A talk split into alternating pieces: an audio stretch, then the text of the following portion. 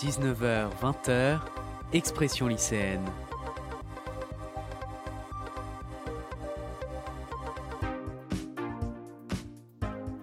Avec Quentin Brachet sur Webset Radio.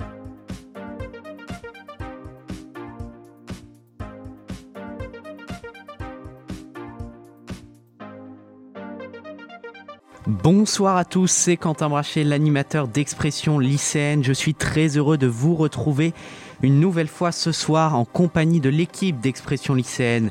Vous le savez, on se donne rendez-vous tout au long de cette année, chaque premier vendredi du mois, de 19h à 20h pour aborder des thématiques d'actualité, toujours avec l'objectif de vous proposer des débats de fond et une vision lycéenne de notre société qui évolue sans arrêt.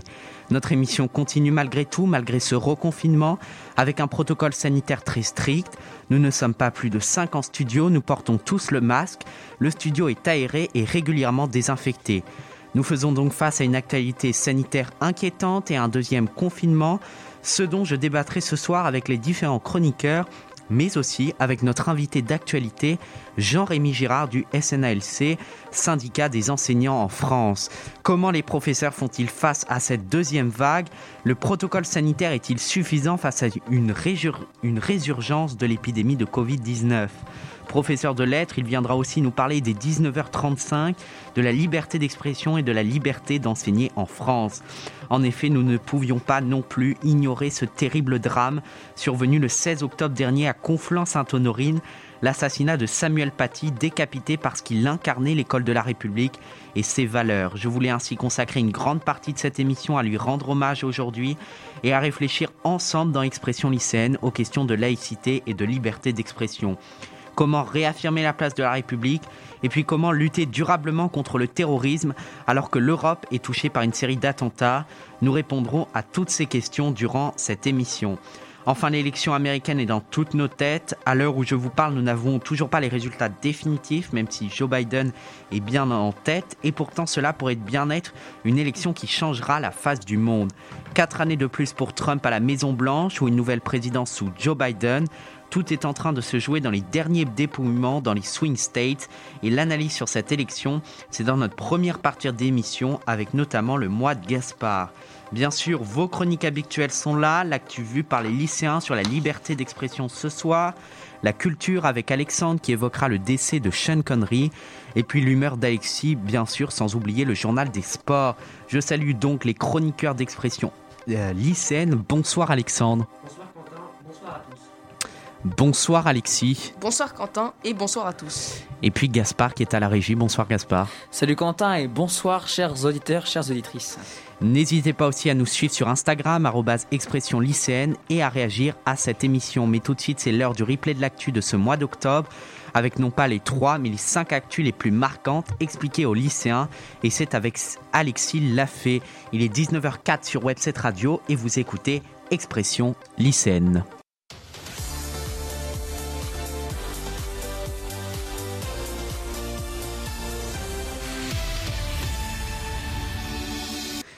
On commence ce replay de l'actu avec une élection américaine incertaine, Alexis. Alors euh, oui, euh, pour la première fois depuis 2000, les Américains ne connaissaient toujours pas leur président au lendemain de l'élection et même le surlendemain. La faute à un vote par correspondance massif qui prend beaucoup de temps à dépouiller et qui a incité plus d'électeurs à aller voter. À l'heure où je vous parle, Joe Biden est en tête avec 264 grands électeurs. Après avoir été très en difficulté le lendemain de l'élection dans de nombreux États clés, les swing states. Dans ces États indécis, la majorité passe des républicains aux démocrates à chaque élection. Ce sont donc là que les candidats axent leur programme. Joe Biden a remporté plusieurs swing states, l'Arizona, le Minnesota et le Wisconsin, alors qu'il avait eu un million de votes de retard sur Trump à un moment du dépouillement dans le Wisconsin. Donald Trump, lui, remporte la Floride, le Texas, l'Ohio et l'Iowa. Il ne cumule que 214 grands électeurs, mais peut toujours gagner. Pour rappel, pour être élu, il faut au moins 270 grands électeurs sur 538. Et où en est le dépouillement, Alexis? Alors il reste encore euh, quatre États à finir de dépouiller toutes des swing states. Donc l'Alaska est allé euh, à Trump alors que dans tous les swing states, Trump est en tête, mais son avance font euh, plus les déposements avancent.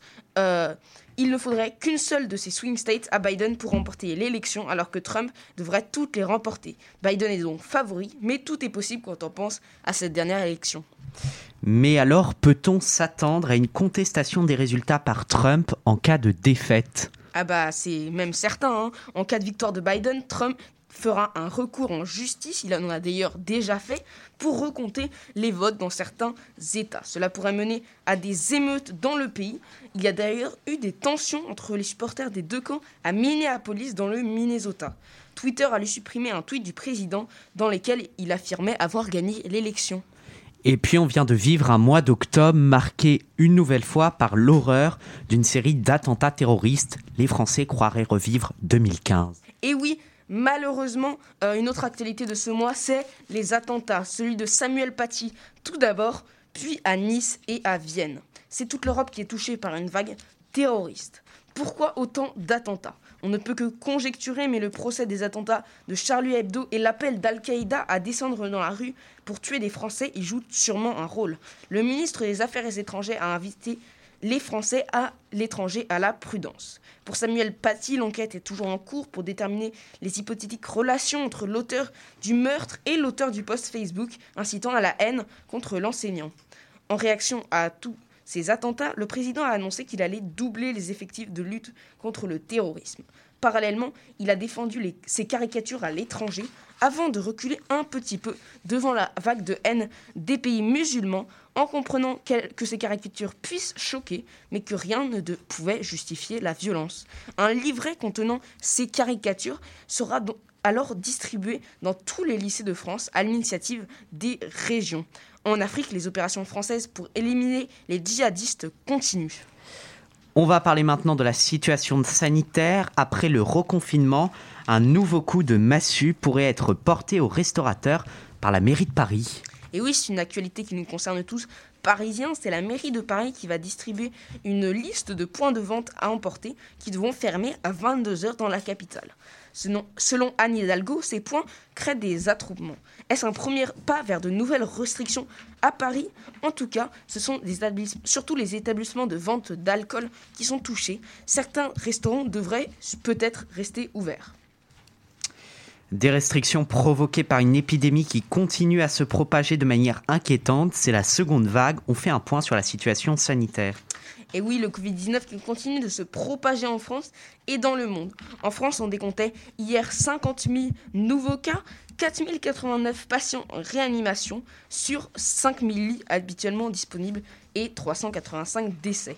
Les effets du confinement ne se font pas encore sentir et c'est normal car toutes les mesures contre la pandémie n'ont d'effet que 15 jours après minimum. Il y a également la question de l'efficacité du reconfinement. Car en laissant les écoles et les lieux de travail ouverts, il y a beaucoup de contamination. De même pour les rassemblements amicaux dans ce cadre. On en vient même parfois à oublier le reconfinement car puisqu'on peut travailler ou étudier sans attestation, on oublie qu'il en faut une pour en sortir dans la rue, contrairement à en mai où le confinement était très respecté. Enfin, les lycéens se mobilisent contre un protocole sanitaire jugé peu contraignant au lycée Alexis. Preuve peut-être qu'ils sont préoccupés par la situation sanitaire. Oui, c'est encore une, c'est une actu lycéenne euh, qui finit ces cinq actus du mois. Donc mercredi, des lycéens partout en France ont bloqué leur lycée pour protester contre un manque de gestes barrières. Des classes surpeuplées, des cantines aussi. Ils ont proposé des classes à moitié à distance, à moitié en présentiel et une refonte euh, des horaires de cantine. Les blocages n'ont pas duré longtemps, les forces de l'ordre sont intervenues, mais ces derniers ont appelé une nouvelle grève mardi prochain à compter euh, qu'ils ont euh, reçu. Donc, pardon. Jean-Michel Blanquer a parlé et il leur a donné raison sur certains points, notamment sur l'école alternée. Ce soir, c'est donc une émission particulière que je vous propose. Merci Alexis pour ce replay de l'actu. Cette émission est donc exceptionnelle par son contenu, mais aussi par sa forme qui ne sera pas habituelle. Nous allons euh, en effet dans quelques instants aborder les différentes chroniques consacrées à l'élection américaine avant l'interview d'actualité à 19h35 avec Jean-Rémy Girard, président du SNALC. J'aborderai avec lui notamment la question des protocoles sanitaires au lycée. Et puis à 19h53, un grand débat sera consacré entre tous les chroniqueurs d'expression lycéenne à la liberté euh, d'expression. Alors je vous propose donc tout de suite euh, de euh, passer à cette page élection américaine pour notre première partie. Et tout cela, c'est juste après un jingle.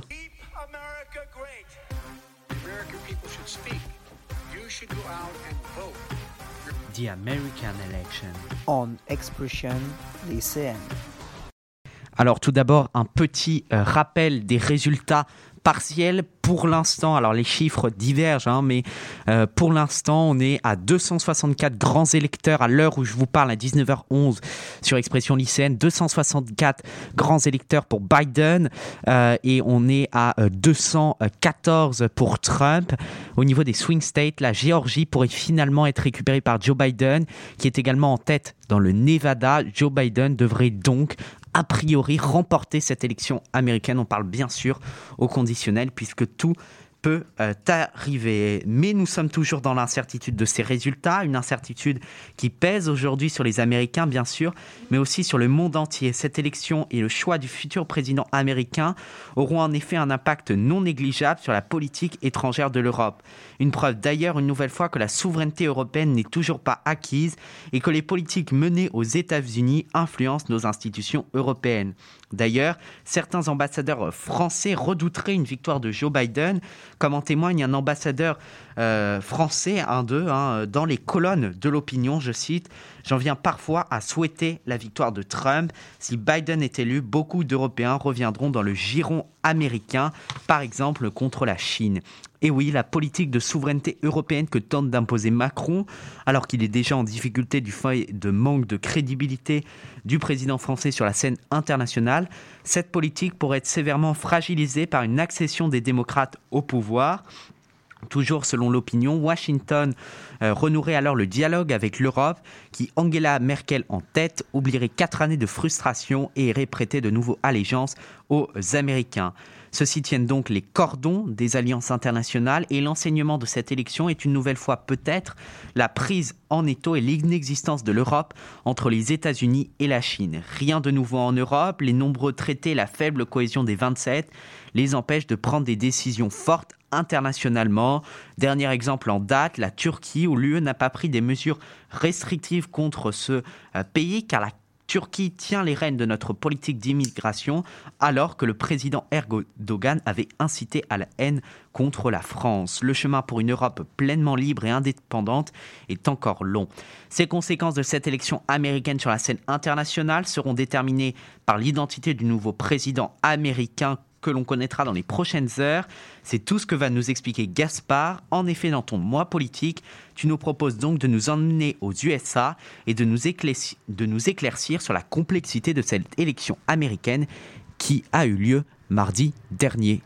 C'est une semaine qui restera historique pour la politique américaine, bien sûr, mais aussi internationale. Mardi 3 novembre, les Américains étaient censés élire le 46e président des États-Unis, mais nous ne connaissons toujours pas les résultats, ce qui n'était pas arrivé depuis les années 2000. Cela peut s'expliquer notamment à cause de la pandémie mondiale de Covid-19 qui a obligé le gouvernement à étendre ses votes par correspondance partout dans le pays. Les Américains pouvaient voter par lettre au lieu de se rendre dans des bureaux de vote. Les Américains comprenaient donc, les votes par correspondance mettent du temps à arriver en bureau de vote. Or, cette année, Covid oblige, la majorité des Américains ont voté par courrier, ce qui a lourdement retardé, le décompte des voix. Jeudi soir, le Nevada n'avait pas encore donné son avis, même si Biden était largement en tête dans cet État. On remarque d'ailleurs que ce sont généralement les républicains qui n'ont pas peur du virus, qui se sont déplacés dans les bureaux de vote, alors que les démocrates, eux, plus covido-sceptiques, ont voté par correspondance. Au-delà de la complexité du vote par correspondance, c'est le système électoral américain qui explique un tel délai pour l'attente des résultats. Bah, c'est très simple. Aux États-Unis, la population vote pour de grands électeurs qui, eux, sont soit démocrates, soit républicains. Le nombre de grands électeurs est proportionnel à la taille de l'État. C'est pour ça qu'en ce moment, on peut voir la carte des USA colorée en rouge et bleu, les couleurs respectives des républicains et des démocrates. Tout ce système qui, au premier abord, peut paraître complexe pour nous Européens, s'appelle le suffrage universel indirect. Maintenant, rentrons dans le vif du sujet, comment s'est passée cette élection et pourquoi pas comment elle se terminera? Que ce soit du côté démocrate ou républicain, vers, le, vers début 2020, il y a eu des primaires pour choisir le candidat par camp pour novembre 2020. Chez les républicains, Trump l'a emporté à 98% des voix, mais chez, les démocrates, mais chez les démocrates, il y a eu 7 candidats contre 4 chez les républicains, et Biden l'a emporté à environ 50%. Une fois les candidats choisis, les campagnes électorales peuvent commencer, et cette année, ça a été mémorable, voire épique. Trump a voulu maintenir ses meetings malgré la Covid-19, et autant vous dire que le masque était personnel non grata. En revanche, du côté Biden, pas de meeting à proprement parler, si ce n'est que sous forme de meeting driving face à des conducteurs, mais en revanche beaucoup de réunions par Zoom, Skype et quelques visites pour le candidat démocrate. Deux mois avant l'élection, le premier des trois débats a commencé. Les deux candidats se sont crachés dessus avec un avec diplomatie et l'autre sans, je vous laisse deviner. Biden a montré sa face de politicien et il en est sorti donc vainqueur de ce fameux débat. Le second débat a été annulé et le troisième a été tout aussi chaotique. Ce n'est qu'un mois plus tard, le 3 novembre 2020, que les Américains sont appelés aux urnes. Avant même la fin du décompte, Donald Trump avait saisi la justice pour essayer de stopper le dépouillement, car selon lui, les votes avaient été rajoutés dans la nuit. Je tiens quand même à vous rappeler en 2016, lors de l'élection de Trump, l'histoire de Russiagate, un autre trafic d'urnes. Trump fera sûrement appel, comme il a dit lors de ses nombreux meetings, et visiblement, nous n'avons pas du tout fini d'entendre parler de cette fameuse élection. Gaspard, nous sommes dans une radio qui s'adresse en priorité aux jeunes et nous nous sommes posé cette question. Quel a été le comportement des jeunes américains durant cette élection?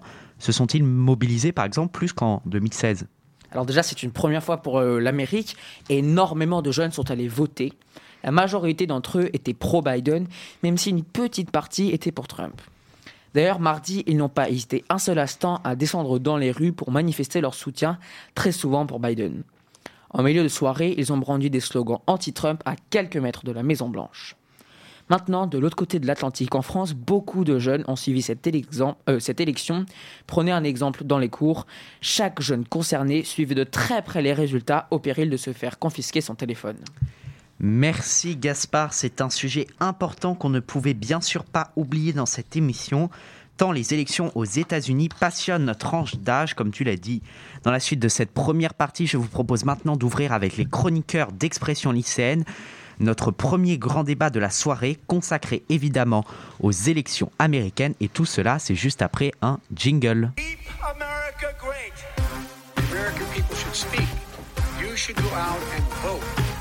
The American Election. On Expression lycéenne. Je me tourne donc vers mes chroniqueurs. Comment euh, chacun, en tant que lycéen, avez-vous suivi cette campagne présidentielle américaine? Alexandre alors euh, moi je l'ai suivi euh, par différents biais de médias par exemple. Bah, déjà surtout par le téléphone, donc les, les, Apple News, mais aussi par la radio. beaucoup la radio le matin ou même le soir avant de s'endormir, quelques infos glanées comme ça avant le sommeil. Alexis Ouais, moi pareil, en tant que lycéen, euh, plus à la radio, mais après en tant que chroniqueur d'expression lycéenne, du coup j'ai dû faire pas mal de recherches aussi. Et je me suis aussi renseigné pareil sur les sites d'information euh, euh, sur mon téléphone. Mais ces élections, donc on va rentrer dans le vif du sujet, posent une nouvelle fois la question du mode de scrutin aux USA.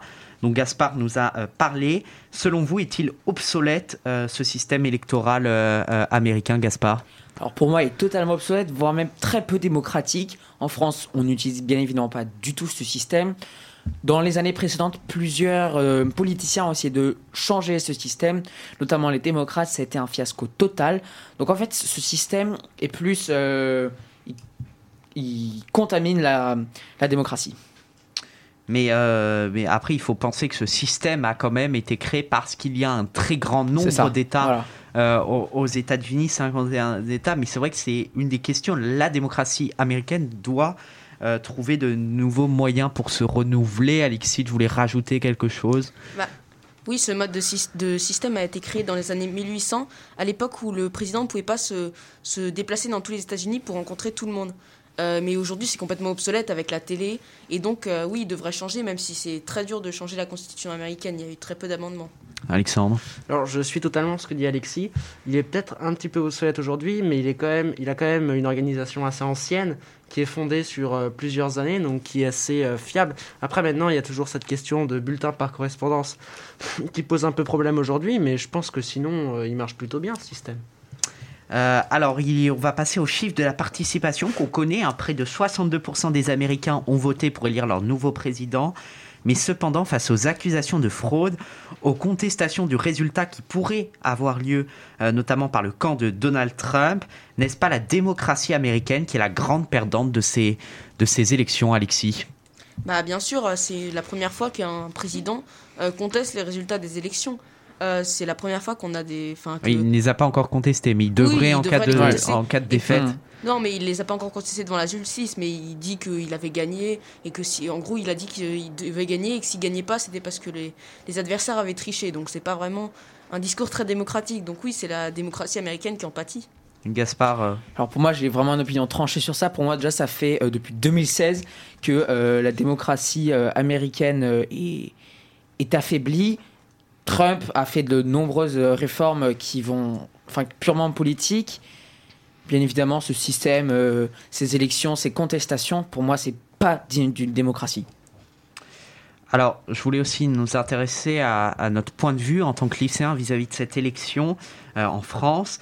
Euh, cette semaine, ce thème des élections américaines a donc passionné dans, dans nos lycées, hein, Gaspard le disait. Mais comment les lycéens français se positionnent-ils face à, ces élections? J'ai un peu l'impression qu'ils ont tous pris parti pour, euh, pour les démocrates, Alexandre. Alors oui, c'est vrai, ils ont tous pris parti pour les démocrates parce que dans l'élection, enfin en tout cas dans les lycées, euh, Trump passe un peu pour le, le gars méchant et un peu ridicule. Donc euh, avec son clip euh, de- de- d'élection où il ouais. danse. ça, Ouais, il, a, totalement- je- il a quand même dansé sur YMCA. Ouais, Enfin, c'est clair. Voilà, que- c'est- Peu de crédibilité, voilà, peu de ça. crédibilité pour un président Franchement, on se américain. croirait Ouais. euh, voir Ouais. ton cousin danser. Exactement. On- on, a, Alexis. on a peine à imaginer qu'il puisse être président d'une grande nation. Et puis euh, la politique internationale de Trump, c'est un petit peu euh, un fiasco. C'est aussi parce qu'il est raciste. Il- oui, pas trop. voilà. euh, il a un peu une opinion obsolète. Euh, Enfin, je pense Très que personne, conservatrice. personne. Très En fait, conservatrice, ouais. Personnellement, je pense que Trump est vraiment un président pour euh, les gens, euh, pas, pas pour, euh, enfin pour les gens de la deuxième, troisième génération, nous les jeunes. Ça nous paraît, euh, même, même euh, qu'on soit euh, de droite, etc., on peut, on peut vraiment, enfin, son, son programme nous attire forcément plus vers Biden tellement il est ridicule et on se croirait franchement dans Choupi. Moi, je, Ouais, moi, je le dis clairement. Quelles que soient nos C'est- opinions Ouais. politiques, euh, en fait, on- Justement, parler de, pour, de, de, de la politique internationale de Trump.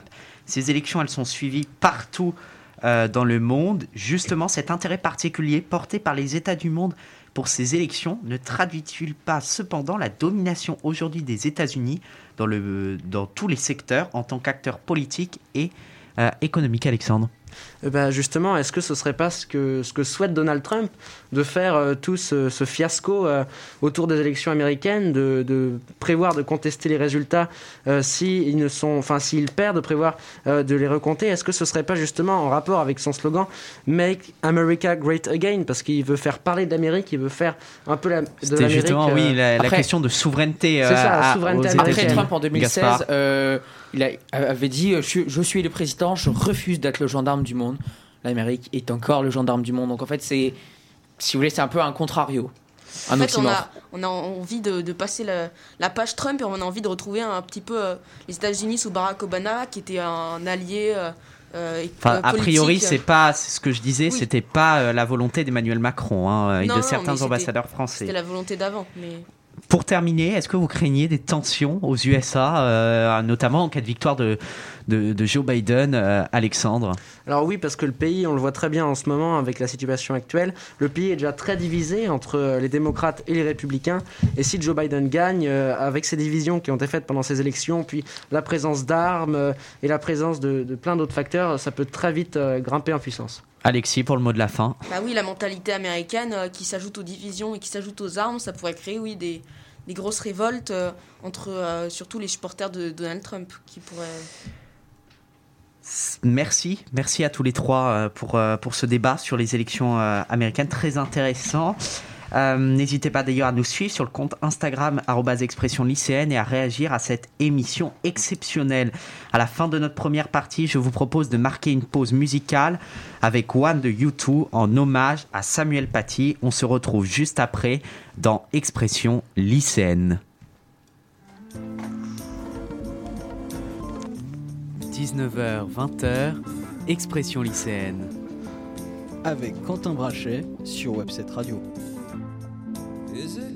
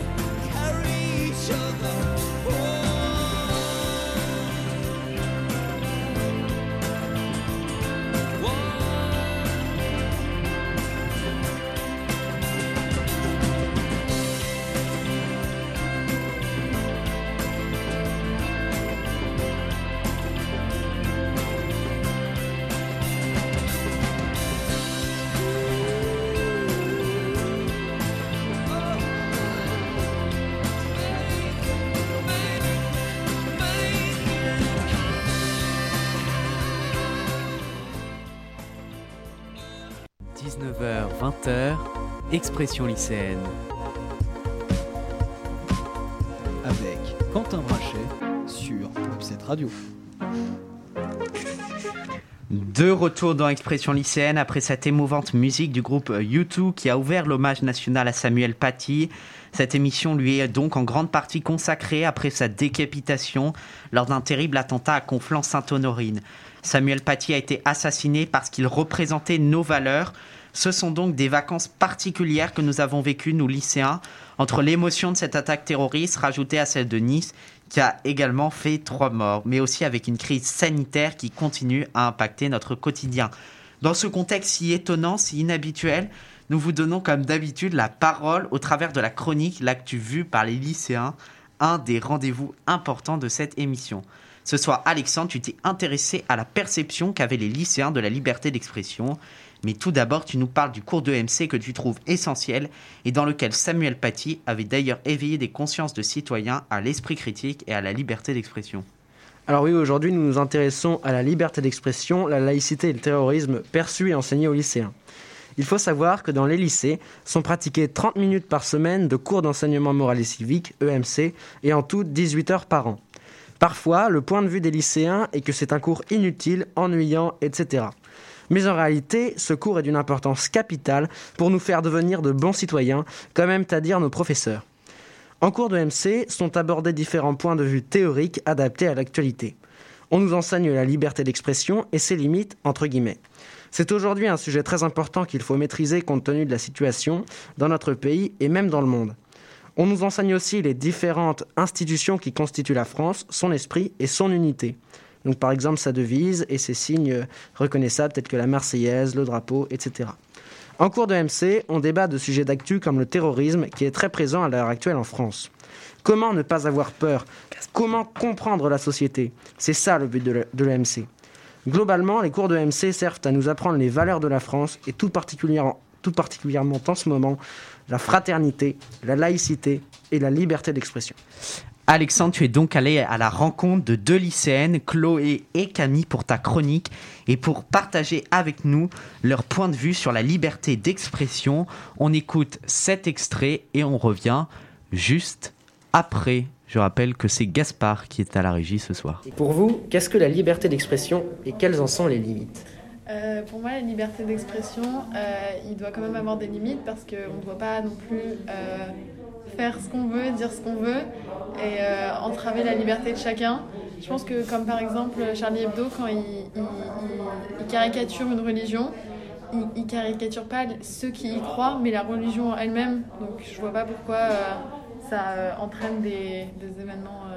Ah oui, je vois. Et est-ce que dans votre établissement, dans l'établissement dans lequel vous êtes, je rappelle que vous êtes lycéenne, euh, est-ce que vous trouvez que la laïcité est respectée? C'est un établissement public, un établissement privé? Comment ça se passe? Euh, On est dans un établissement privé catholique, donc euh, bah, la laïcité est respectée. Si jamais il y a quelqu'un d'une autre religion qui n'est pas croyant dans l'établissement, euh, il sera tout autant accepté que quelqu'un qui est catholique. Et euh, oui, du coup, la laïcité est acceptée.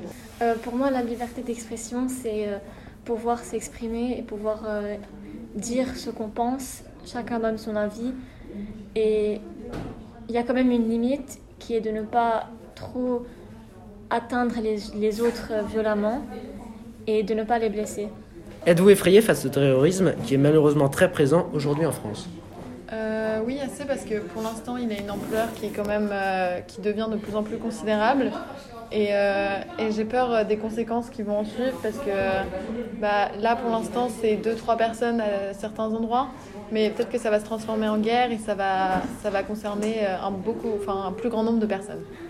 Êtes-vous plus choqué quand l'attentat a lieu en France, proche de chez vous, que quand il a lieu à l'étranger? Bah oui, euh, forcément, parce que quand il a lieu à l'étranger, euh, j'ai pas. j'ai- j'ai- je res- enfin, c'est pas que je ressens rien, mais j'ai pas l'impression qu'il m'atteint forcément. Alors que si par exemple il va avoir lieu à Paris, là où j'habite, et bah, je, vais, je vais me dire que bah, ça, ça aurait pu m'arriver parce que bah, j'étais pas loin, etc. Donc.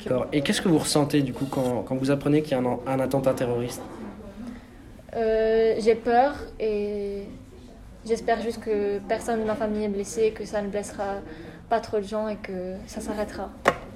Selon vous, quelle est la limite entre la laïcité et la liberté de culte Euh, selon moi, les limites, euh, bah, je pense que la laïcité, euh, c'est que chacun ait sa propre religion, qu'il n'y ait pas une religi- religion particulière, au, particulière au pays. Mais la liberté de culte, je pense que bah, elle devrait être, enfin, pas forcément limitée dans les endroits publics, ça dépend ce qu'on en fait, mais qui devrait quand même avoir des limites pour pas qu'il y ait une propagande religieuse et que chaque religion soit respectée euh, telle qu'elle est et avec les croyances qu'elle a. Bonsoir Jean-Rémy Gérard, est-ce que vous nous entendez? Oui, bonsoir. Ah, c'est bon. Bonsoir. Super. Euh, merci de nous accorder votre temps précieux pour cette interview. Je rappelle à nos auditeurs que vous êtes président du SNALC, syndicat national des lycées et des collèges, représentant de nombreux personnels de l'éducation nationale. Vous êtes également professeur de français au lycée. Je vais évoquer avec vous la situation des professeurs face à la crise sanitaire, puis nous aborderons ensemble euh, le terrible assassinat de Samuel Paty et la place de la liberté d'expression à l'école. Alors tout d'abord, pour commencer, euh, sur un plan sanitaire, comment vont les professeurs?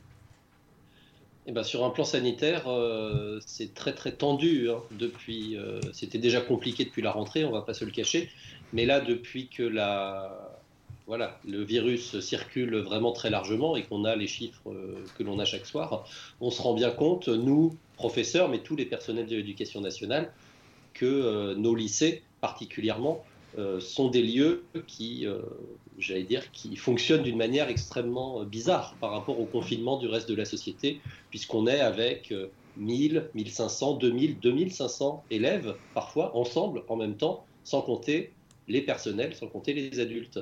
Donc euh, on sait bien qu'il n'y a pas de distance physique euh, dans les cours, il y a euh, des attroupements dans les couloirs, à l'entrée, à la sortie, et que notamment dans les cantines, on est euh, extrêmement... euh, enfin voilà, les élèves sont à plusieurs centaines, parfois dans la cantine, euh, sans masque, sans distance. Donc euh, c'est pour ça que nous, au SNAL, qu'on demandait depuis longtemps, qu'au moins au lycée, mais probablement ailleurs aussi, on passe sur des demi-groupes, sur des demi-classes, euh, pour euh, pouvoir euh, permettre la distance physique dans les salles de classe et pour pouvoir euh, voilà, éviter le brassage, permet, enfin, éviter que tous les lycéens, et nous-mêmes d'ailleurs, on se retrouve comme ça, extrêmement serrés et extrêmement peu protégés en fait, parce que derrière, derrière les lycéens et derrière les enseignants, il y a des familles, il y a des gens avec qui on vit, et euh, on ne veut pas faire circuler le coronavirus davantage qu'il ne circule déjà. Donc vous estimez que le protocole sanitaire a, euh, actuellement euh, est- n'est pas assez restrictif et ne permet pas de, de juguler la progression de l'épidémie, notamment dans les lycées? Oui, alors ce dont on se rend compte, en fait, quand on en parle dans la plupart des lycées, y compris dans le mien, c'est que ce qui est écrit sur le papier, soit ça ne change pas par rapport à ce qu'on fait déjà depuis la rentrée, soit c'est impossible à mettre en place. Je donne un exemple très simple que tous- les lycéens peuvent comprendre. Euh, on dit qu'on va limiter le brassage en lycée par niveau. Parce qu'on sait très bien qu'en lycée, euh, la notion de classe n'a pas grand sens puisque les élèves passent d'un groupe à un autre. Ils ont un groupe de spécialité en lycée général, et puis ils ont un groupe de langue vivante, ils ont un groupe de TP, etc. Donc euh, il n'y a pas de notion de classe. Donc par niveau, ça veut dire que dans un lycée de euh, 2000 élèves, en gros, on doit séparer 700 élèves de première de 700 élèves de terminale, et que euh, aucun élève de première ne doit s'approcher à moins d'un mètre d'un élève de terminale. Mais que les élèves de première à 700, eux, ils peuvent en revanche euh, ne pas respecter la distance physique. Ça n'a pas de sens, en fait. Ça n'a pas de sens, et puis de toute façon, on ne peut pas vérifier, ça ne peut pas se surveiller. Donc la seule solution, à notre sens, mis à part de, fermer complètement, et là ce serait terrible hein, sur le plan pédagogique, la seule solution, c'est de limiter le nombre d'élèves présents au même moment, afin que nos lycées soient beaucoup plus vivables et euh, soient beaucoup plus respectueux des règles que l'on connaît tous euh, sur la protection euh, contre, le Covid. mais, en même temps, proposer un enseignement à distance pour certains élèves, est-ce que ça ne serait pas accentuer les difficultés scolaires qu'on a connues lors du premier confinement? Le gouvernement avance le chiffre de 5% de décrocheurs suite au, au précédent confinement. Oui, ça on le sait très bien, puisque en fait euh, les difficultés euh, et le décrochage que certains élèves de lycée ont connu, nous enseignants, on l'a, vécu de l'autre côté euh, de, l'écran. Et, on a bien vu le décrochage d'un certain nombre d'élèves. C'est pour ça que nous, on essaye de, de faire en sorte d'avoir cette solution médiane, en espérant qu'il ne soit pas trop tard sur le plan sanitaire, hein, et que les hôpitaux puissent tenir le coup. Cette solution médiane de dire les élèves, en gros, un jour sur deux, ils viennent. Comme ça, ils ne décrochent pas, et on les a quand même en face de nous la moitié du temps, ce qui est déjà pas mal, ce qui est déjà beaucoup. Et effectivement, on peut avoir euh, un certain nombre de travail en autonomie, d'exercices à faire, de choses à lire. Éventuellement, s'il y a les moyens techniques qui puissent assister aux cours euh, à distance, euh, via de la vidéo, avec le prof qui a un micro, euh, ça, c'est le genre de choses qu'on peut faire. Mais ce, dont il faut qu'on se rende tous compte, c'est euh, que la situation sanitaire est vraiment très grave et que euh, là, c'est un peu la dernière chance. C'est-à-dire que si ça, ça ne suffit pas, euh, on va fermer en fait. Et si on ferme, on va revivre ce qu'on a vécu en mars et on va revivre le décrochage, notamment des élèves les plus défavorisés. Du coup, est-ce que vous avez le, le sentiment que la, la, France ne protège pas euh, assez ses professeurs et qu'ils sont oubliés dans cette crise sanitaire? Je ne dirais pas qu'ils sont oubliés, mais euh, je dirais qu'ils ne sont pas écoutés surtout, puisque euh, là, ce que nous, on a demandé, et on l'a demandé depuis longtemps, hein, ça fait depuis la, dire, la deuxième quinzaine de septembre qu'on a averti le ministère euh, sur le fait qu'il y avait des départements où le virus circulait activement et que les lycées, c'était un problème. Et en fait, c'est quelque chose que le ministère était censé avoir préparé depuis le mois de juillet. En fait, là, ce qu'on est en train d'essayer de mettre en place dans l'urgence en trois jours, c'est quelque chose que le ministère était supposé avoir préparé depuis quatre mois, depuis ce qui s'appelle le plan de continuité pédagogique, qui est écrit noir sur blanc, qu'on peut trouver sur le site du ministère, où cette solution d'allègement des effectifs, elle est écrite noir sur blanc en cas de circulation active du virus. Sauf que là, on voit bien que rien n'a été préparé, qu'on est parti sur l'idée qu'on allait faire une rentrée normale, la plus normale possible, que tout allait bien se passer. Enfin, malheureusement, ça ne se passe pas bien. Et là, en fait, les professeurs, mais aussi les chefs d'établissement, les CPE, les surveillants, euh, tout le monde, là, on est en train, j'allais dire, euh, ce week-end, euh, de carburer pour savoir comment on s'organise, comment on fait pour ne pas perdre le lien pédagogique, pour mettre en place une organisation qui fonctionne, pour libérer, délester les cantines. Voilà, c'est ce qu'on est en train de faire collectivement avec vous, avec les lycéens et avec leurs parents d'ailleurs, pour que ça se passe bien, le mieux possible en tous les cas. Et c'est très compliqué, mais euh, on va faire euh, notre maximum pour garder le lien et pour pouvoir continuer d'enseigner. On a bien compris, euh, en tout cas, votre message au sujet de cette, de cette crise sanitaire. Mais je voudrais maintenant parler du terrible assassinat de Samuel Paty. La journée de lundi était consacrée à l'hommage de ce professeur d'histoire-géographie sauvagement décapité le, le 16 octobre dernier. Pour, Première question euh, à ce sujet, avez-vous eu le sentiment d'avoir été suffisamment accompagné par Jean-Michel Blanquer dans la préparation de cet hommage essentiel quand on pense que euh, notamment la rentrée scolaire qui était normalement prévue à 10 heures pour préparer cet hommage a finalement été maintenue euh, à 8 heures?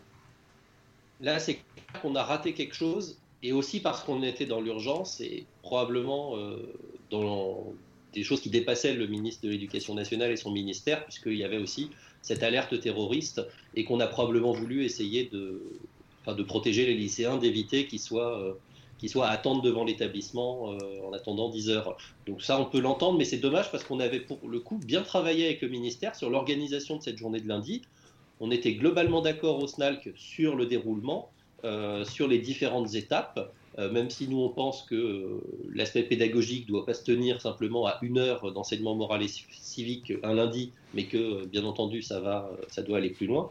Et c'est vrai que ça a été un peu, un peu raté ou ça a manqué de préparation à cause de ça dans beaucoup de lycées. Maintenant, il se trouve qu'il y a des lycées, le mien en fait partie, où on n'a pas ces problèmes de transport, les élèves peuvent arriver à 10 heures sans que ça pose de soucis, et où nous, on a maintenu en fait les heures pour les enseignants, elles ont, ça a été très très productif. Les professeurs d'histoire-géographie ont proposé des textes, ont expliqué un certain nombre de choses, ont bien dit quel message faire passer aux élèves, et ils ont bien spécifié aussi qu'ils allaient en reparler en cours, que tout ne s'arrêtait pas aujourd'hui. C'était très important, je pense, pour les élèves de l'entendre. Et euh, la minute de silence a été euh, parfaitement respectée. On n'a eu aucun problème. Euh, et je crois que les élèves, ceux avec qui j'étais, là, en tous les cas, étaient effectivement assez touchés et comprenaient bien, effectivement, le, voilà, la gravité de ce qui s'était produit. Mais on a quand même, enfin, l'éducation nationale a transmis le chiffre de plusieurs centaines d'incidents par rapport à, cette minute de silence. Alors, on a transmis, enfin, l'éducation nationale a transmis le chiffre d'environ 400 incidents, essentiellement dans les collèges et dans les écoles primaires, ce qui d'ailleurs est un peu inquiétant hein, pour, pour les écoles primaires.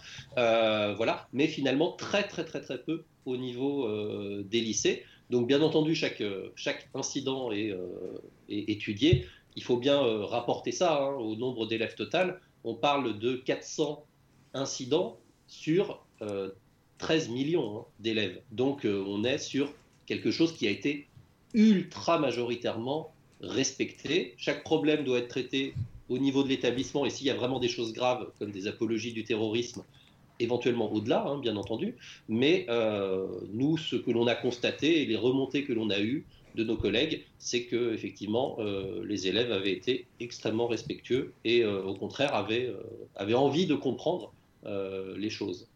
Alors on va maintenant parler de, la liberté d'expression et de la laïcité à l'école. hein. Ce sont des sujets qui ressurgissent euh, après l'attentat du, du 16 octobre euh, euh, dernier. Sur les remontées que vous avez du terrain, est-ce que certains professeurs vous disent aujourd'hui qu'ils vont effectuer une autocensure sur certains sujets?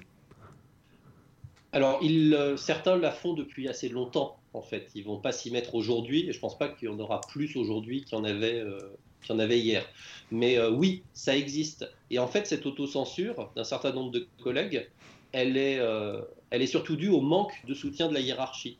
Euh, c'est pas forcément, j'allais dire, c'est pas forcément la relation avec les, les élèves le problème principal hein, dans cette histoire, parce qu'à un moment, un élève, ça peut se rater aussi, hein, ça peut dire des choses, euh, ça peut dire des choses graves, mais euh, ça peut aussi comprendre après qu'on a dit des choses graves. C'est ça l'éducation.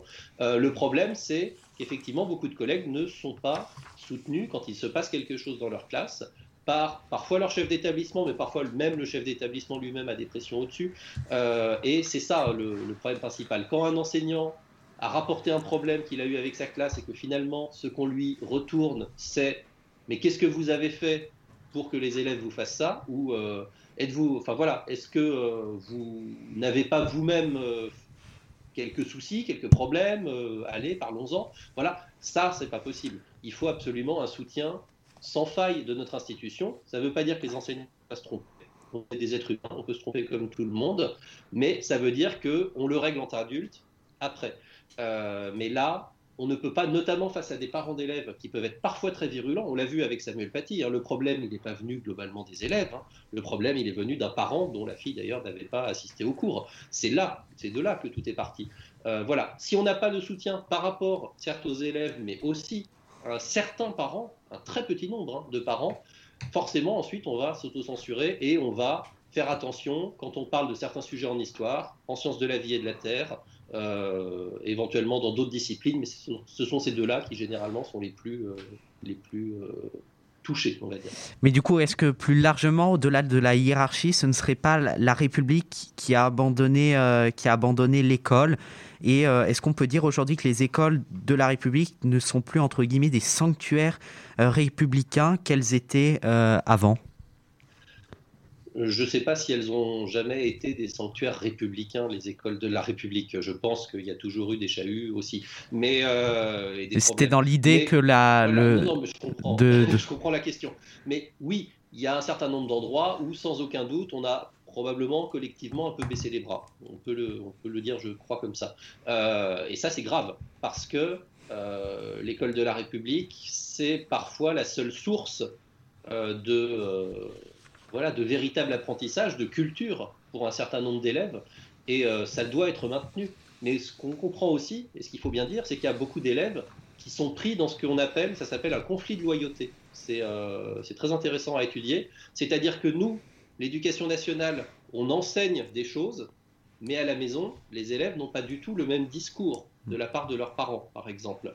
Et les deux entrent en conflit parce que, effectivement, des parents vont critiquer ce que dit l'école et l'école va en gros prouver quelque part par A plus B que, euh, ce que disent les parents, euh, ça n'est pas vrai ou, euh, ou que c'est pas la seule vérité en tous les cas. Et ça, c'est très très difficile pour des élèves. Mais je voudrais quand même dire, puisqu'on parle de sanctuaire de la République, euh, je voudrais quand même dire qu'on a aussi beaucoup de réussite hein, à l'éducation nationale et dans nos, et dans nos lycées. Les cours d'enseignement moral et civique, moi j'ai vu dans mon lycée des professeurs qui sont super investis, qui obtiennent des résultats qui permettent peut-être pas que les élèves changent d'avis, et l'objectif c'est pas forcément que vous changiez d'avis, les lycéens. L'objectif c'est que on ouvre une porte, on montre qu'il existe autre chose. Ensuite, c'est à vous de savoir si à un moment vous avez envie d'essayer d'y aller, ou si là où vous êtes, euh, ça vous va. Mais du coup, est-ce qu'aujourd'hui, euh, l'école peut être un moyen de, de lutter contre le communautarisme, euh, contre le terrorisme, en se dressant un rempart contre, contre euh, l'ignorance C'est un peu ce que vous disiez, mais le fait que la, que la hiérarchie ne vous soutienne pas, est-ce que euh, ça n'irait pas à, l'encontre de cette idée que euh, l'école puisse être un des moyens de la lutte contre euh, le terrorisme? Alors, l'école, elle va pas lutter toute seule contre le terrorisme avec ses petits bras, hein, à un moment, qu'on soit bien d'accord. La lutte contre le terrorisme, ça implique beaucoup d'autres acteurs de l'État que la Oui, mais l'école permet d'éveiller certains Et- citoyens. Tout à fait. Mais on a notre rôle à jouer à notre niveau. Et ça, il faut qu'on le joue à plein. Ça, je suis entièrement d'accord avec vous là-dessus. Il faut qu'on le joue à plein. Et c'est pour ça qu'on doit avoir cette solidarité. Enfin, on doit au moins ça à des, euh, à des enseignants qui, euh, enfin, voilà, qui viennent tous les jours pour euh, essayer justement d'enseigner ce qu'est la liberté d'expression, comment ça marche, ce qu'est le droit, ce qu'on a le droit de faire, de ne pas faire, ce qu'est la laïcité, comment elle fonctionne, parce qu'on a beaucoup d'idées reçues sur la laïcité, y compris sur la laïcité euh, à la française, euh, alors qu'en fait c'est plutôt quelque chose qui, qui permet à chacun de pratiquer dans un certain respect d'un certain nombre de règles, hein, bien entendu, et d'avoir une liberté de religion, la liberté de croire ou de ne pas croire. Et oui, ça, on doit continuer à pouvoir jouer notre rôle, mais pour jouer ce rôle-là, il faut effectivement que quand ça se passe pas bien, on soit soutenu au niveau d'au-dessus, à tous les niveaux d'au-dessus, et que euh, à un moment, euh, oui, euh, un cours, ça doit être quelque chose où les élèves apprennent, mais où, où effectivement, quand un élève n'est pas d'accord, il a le droit de ne pas être d'accord, il a le droit de dire qu'il n'est pas d'accord, mais il n'a pas le droit à un moment de devenir agressif. Euh, et euh, finalement, ça ne sert à rien de remettre en cause que le professeur est en train de raconter, parce que nous, on n'est pas en train de raconter euh, des choses parce que la porte était ouverte, on est rentré. hein. On est en train de raconter des choses parce qu'on a un programme, parce qu'on a des éléments, qu'on pense que c'est important de les transmettre, et qu'on pense globalement que à l'arrivée, les élèves vont sortir avec euh, plus d'esprit critique et plus de connaissances qu'au départ. Et c'est ça la lutte, en tout cas contre euh, éventuellement le fondamentalisme, contre l'intégrisme, c'est ouvrir ouvrir ce qu'il y a dans la tête euh, des élèves, montrer qu'il y a d'autres choses, montrer qu'il y a une grande diversité de pensées, une grande diversité de croyances, et qu'on peut changer également de pensée, on peut changer de croyances, c'est permis dans notre pays. Et ça, il y a un certain nombre d'élèves, quand ils s'en rendent compte, et parfois ils s'en rendent compte pour des tas de raisons, je crois que l'école a joué son rôle à ce moment-là. Alors avant d'aborder ma dernière question, euh, Gaspard, un de nos chroniqueurs, a une question pour vous. Bonsoir Monsieur Gérard, vous avez dit tout à l'heure euh, que justement l'é- euh, l'éducation nationale vous demande trop de choses, enfin je, je synthétise, hein, vous demande trop de choses euh, euh, pour combattre le terrorisme, etc. Mais justement, quand, vous, euh, quand il n'y a pas de travers, on va dire ça comme ça, euh, dans une classe, elle a plus tendance à rejeter la faute sur vous. Est-ce que vous pensez justement que l'édu- l'éducation nationale, en fait, aujourd'hui, est détachée des professeurs? Alors non, elle n'est pas détachée des professeurs euh, à 100%. Ce que l'on voit en fait, c'est que ça est devenu beaucoup une question de personne. C'est-à-dire que quand on peut avoir confiance dans son équipe de direction, quand on sait qu'on va être soutenu, d'un seul coup, l'ambiance dans l'établissement n'est pas la même. Et ça, c'est un point mais ultra important, mais y compris entre enseignants. hein. Euh, à un moment qu'on peut se soutenir, que si un enseignant a un problème, il sait qu'il y en a un autre qui peut arriver, qui peut faire quelque chose, qui peut l'aider, que en salle des professeurs, en récréation, si à un moment on craque parce qu'on a vécu une heure de cours difficile, on va pas être jugé par les autres, mais on va être soutenu. Ça, c'est essentiel. Et c'est ce qui se passe dans beaucoup, beaucoup, beaucoup hein, de lycées aujourd'hui. Mais pas dans tous. Voilà. Donc c'est ça que nous on demande, c'est qu'à un moment, voilà, on est professeur, on a étudié pour ça, il faut nous faire confiance a priori. Si ensuite on, a, on s'est raté, si ensuite on a fait quelque chose de mal, ça, peut nous arriver, voilà, il y a tout un système de sanctions, il y a toute une procédure euh, qui existe. Et euh, si on doit payer un certain nombre de fautes, on les paiera. Mais partons du principe qu'on ne fait pas n'importe quoi en classe. Je, je veux juste dire ça, en fait. Et si on part de ce principe-là, souvent c'est beaucoup plus facile euh, que l'ambiance de l'établissement et que le rapport d'ailleurs entre élèves enseignants et entre enseignants et parents euh, s'améliore. Euh, pour terminer, Jean-Rémy Gérard, si l'État n'arrive pas à apporter une réponse claire, suffisante aux nouveaux défis aujourd'hui posés, comme la place de la liberté d'expression, de la laïcité et de la République à l'école, pourrait-on assister à une fuite massive des élèves du public vers le privé? En clair, est-ce que le modèle de l'école publique est à terme menacé? Ah non, mais c'est déjà fait. hein. Je, vous l'apprends, c'est déjà le cas. Euh, en fait, si le privé ne recrute pas davantage, c'est parce qu'il est limité par la loi, euh, parce qu'il ne doit avoir qu'une certaine proportion euh, de l'ensemble des élèves. Mais si on fait sauter cette barrière, on aurait beaucoup plus d'élèves dans, dans le privé, non seulement dans le privé sous contrat, qui lui a des enseignants qui sont recrutés de la même façon que les enseignants du public, mais de plus en plus dans du privé hors contrat. Et c'est celui-là qui se développe, et c'est celui-là où parfois euh, il y a des choses euh, religieuses un petit peu particulières, hein, pour, euh, pour le dire poliment. Donc ça, c'est déjà le cas. Et on est dans une crise qui est en fait pas nouvelle et qui date pas de, de cette année là-dessus. Donc oui, bien entendu qu'il faut investir dans l'école. Je parle pas que d'argent ici, je parle aussi d'argent. Mais bien entendu qu'il faut investir dans l'école, qu'il faut améliorer les conditions d'enseignement dans les lycées, qu'il faut même améliorer les lycées. La plupart des lycées, quand même, c'est moche. quoi. Euh, c'est quand même pas terrible. Euh, je pense que vous vous en rendez compte aussi.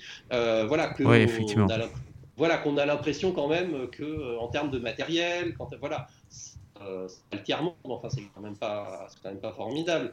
Donc là, il y a clairement quelque chose qui ne fonctionne plus à l'école publique. D'ailleurs, il y a de moins en moins de gens qui veulent devenir enseignants. Ça, c'est un vrai problème.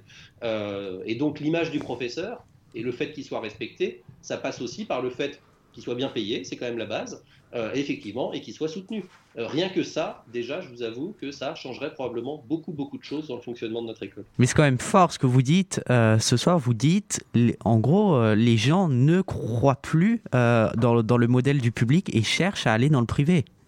Mais oui, bien sûr. Mais ça, regardez, euh, tout, un tas de- d'études passionnantes qui sont faites là-dessus, que ce soit sur Paris ou sur les Hauts-de-Seine. Moi, j'ai vu des cartes là-dessus qui sont incroyables, où on voit bien, effectivement, qu'en termes de niveau social, de taux de réussite aux examens, il y a une fracture publique-privée absolument incroyable. Moi, j'habite dans le 19e arrondissement de Paris. Il y a eu un excellent article de Mediapart euh, là-dessus qui montre bien que beaucoup de gens qui habitent dans mon arrondissement ne mettent pas leurs enfants dans les écoles publiques de mon arrondissement. Mais euh, on le sait, en fait. C'est euh, un secret de polichinelle, euh, ce truc-là. Donc, ça ne veut pas dire qu'il n'y a pas des réussites dans le public. Il y en a. Moi, dans mon lycée, il y a des élèves qui réussissent super bien, qui passent une super scolarité. Mais ça veut dire qu'effectivement, le public, il a parfois du mal à exister parce qu'il est soumis à tout un tas de contraintes, parce que effectivement, les conditions de travail des élèves comme des enseignants sont pas toujours idéales, loin de là, qu'on rogne un petit peu chaque année un peu plus euh, sur les dédoublements, sur les heures d'accompagnement, sur tout ça. Euh, donc oui, là, on, on prend probablement pas le bon chemin hein, sur. euh, Et sur juste pour terminer, du coup, je, je rebondis sur ce que, ce que vous dites. Le, du coup, le risque, finalement, à terme, c'est qu'il n'y ait plus aucune mixité sociale dans l'école publique, puisque ce qui déjà commence à être, à être le cas, puisqu'on peut assister notamment à des, à des familles aisées qui vont avoir les moyens de mettre leurs enfants dans des, dans des écoles privées, et les familles euh, moins aisées qui vont euh, mettre leurs enfants euh, à, l'école publique. Et justement, c'est inquiétant, puisque le, tout le principe de l'école publique, c'est aussi la, la mixité sociale. Bien sûr, et ce principe, il est déjà attaqué. C'est déjà, en fait, le cas. Ce que vous dites, il y a un certain nombre de lycées, quand il n'y a pas de concurrence d'un lycée privé à côté qui maintiennent une bonne mixité, quand dans la même ville, vous avez un lycée public et un lycée privé, eh bien souvent, vous voyez effectivement ce phénomène-là qui existe déjà. Ça ne veut pas dire qu'il y a 100% des riches qui sont dans le privé et 100% des pauvres qui sont dans le public, mais ça veut dire que la proportion n'est pas la même dans les deux. Voilà, donc ça, c'est déjà le cas, et c'est pour ça qu'il faut se battre pour notre école publique, euh, pour dire que c'est pas une école de relégation, c'est une école où les professeurs sont extrêmement bien formés. Il y a plus de professeurs en proportion qu'on le concours dans le public que dans le privé. hein. D'ailleurs, c'est des professeurs qui euh, sont entre guillemets mieux recrutés hein, quelque part. Euh, il y a moins de contractuels, même si euh, on a besoin des contractuels malheureusement aujourd'hui. Mais voilà, on est dans ce, phénomène-là qui, je vous dis, qui a déjà commencé depuis, depuis longtemps et qui va probablement pas aller en s'améliorant si on ne restaure pas, voilà, une certaine autorité de l'enseignant, un certain calme dans les établissements parce que la première raison pour laquelle les parents mettent leurs enfants dans le privé plutôt que dans le public, c'est pour la sécurité de leur enfant. C'est pas pour la qualité des cours, c'est pour la sécurité de leur enfant. Merci beaucoup, Jean-Rémy Girard. On a bien compris votre euh, message euh, ce soir. Merci d'avoir pris le temps de répondre à nos questions dans votre euh, emploi du temps chargé. Et à bientôt, peut-être, dans Expression lycéenne. Ce sera avec plaisir. À bientôt. Alors maintenant, pour euh, enrichir encore plus nos débats sur la liberté d'expression, je vous propose de poursuivre avec un véritable billet d'humeur ce soir, celui d'Alexis, euh, qui nous crie son indignation face à la barbarie euh, et le terrorisme. C'est l'heure donc de l'humeur Alex- d'Alexis. Alexis, c'est à toi. Alors oui, cela nous remémore de mauvais souvenirs. Dans un contexte d'explosion du nombre de cas du Covid et du reconfinement, une autre réalité s'est rappelée à nous brutalement. Le terrorisme islamique existe toujours en France. Cela a commencé avec l'assassinat de Samuel Paty, un professeur d'histoire géo, assassiné car il avait donné un cours sur la liberté d'expression en montrant à des élèves de 4e, après avoir proposé aux élèves musulmans de sortir de la classe, les caricatures de Mahomet réalisées par Charlie Hebdo. Cela a continué avec l'attentat à la basilique de Nice, qui a coûté la vie à trois personnes, ainsi que celui à Vienne, en Autriche. Je voudrais commencer cette humeur en pensant aux victimes et à leurs proches. Une minute de silence a d'ailleurs été respectée lundi dans toutes les écoles de France. Ces attentats nous ont tous touchés. Ils ont encore une fois frappé des innocents, au hasard, et un professeur qui défendait nos valeurs républicaines de liberté d'expression. Plus que jamais, le terrorisme nous a encore frappés, avec une barbarie immense. Ces attentats nous ramènent encore à la défense de la liberté d'expression.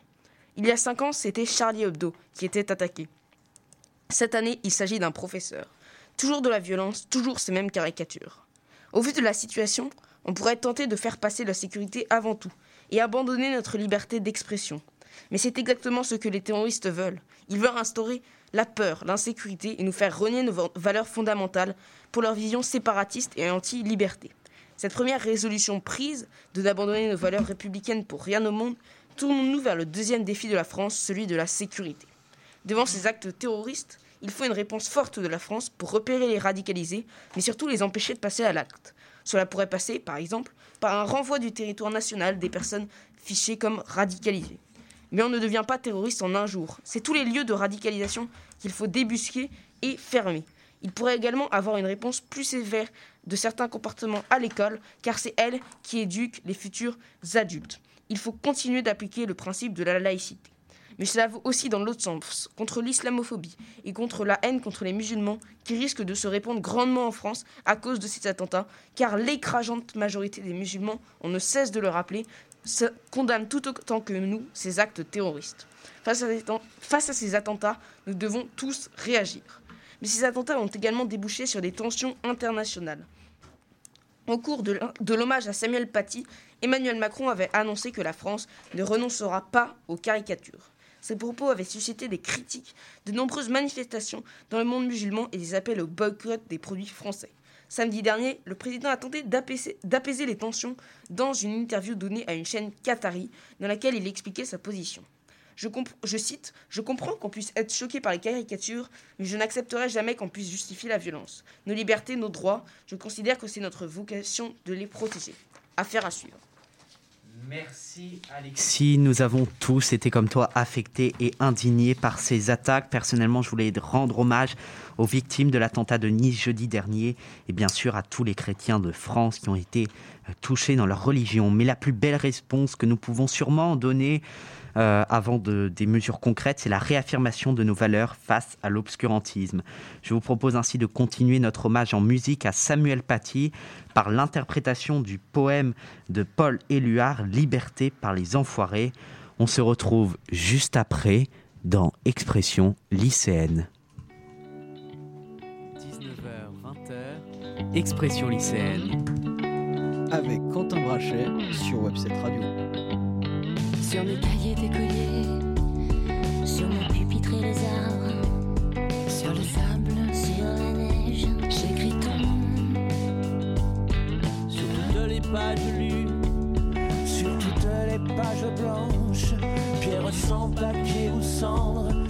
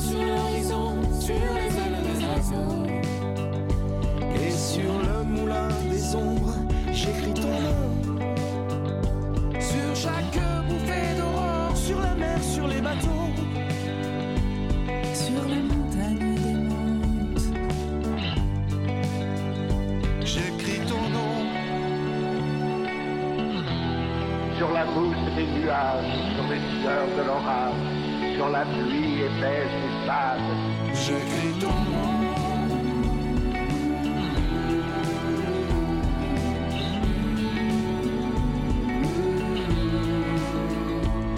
Sur la lampe qui s'allume, sur la lampe qui s'éteint.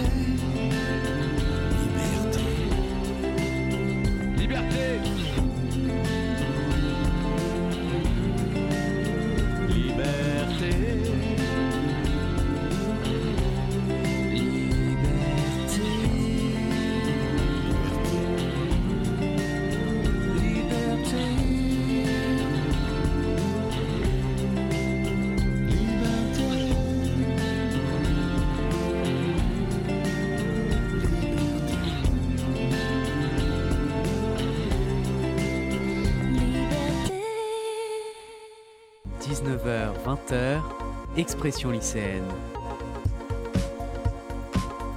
Avec Quentin Brachet sur Webset Radio.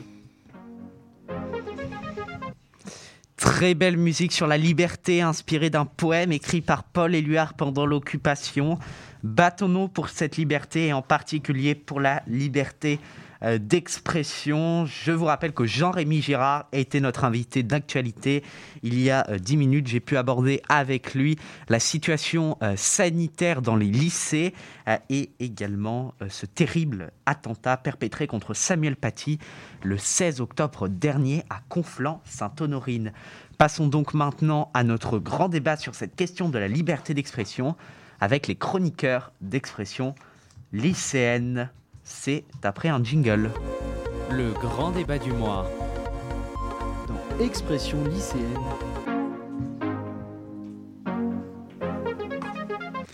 Première question ce soir, euh, chers chroniqueurs. Avez-vous peur face à la menace terroriste? Alexandre Alors, on nous dit souvent que euh, le terrorisme a pour but de nous faire peur, de nous effrayer, euh, qu'il faut pas avoir peur justement face au terrorisme. Mais je pense qu'au fond de nous, on a tous euh, un fond d'angoisse euh, euh, face au terrorisme qui est en France, surtout quand les attentats sont assez proches, quand on sait qu'il y a une menace, quand on sait que le, niveau d'alerte est assez important. En revanche, quand on sait que plusieurs attentats sont déjoués par jour par la police, ça rassure un peu, mais je pense qu'il y a quand même un- un petit fond d'anxiété.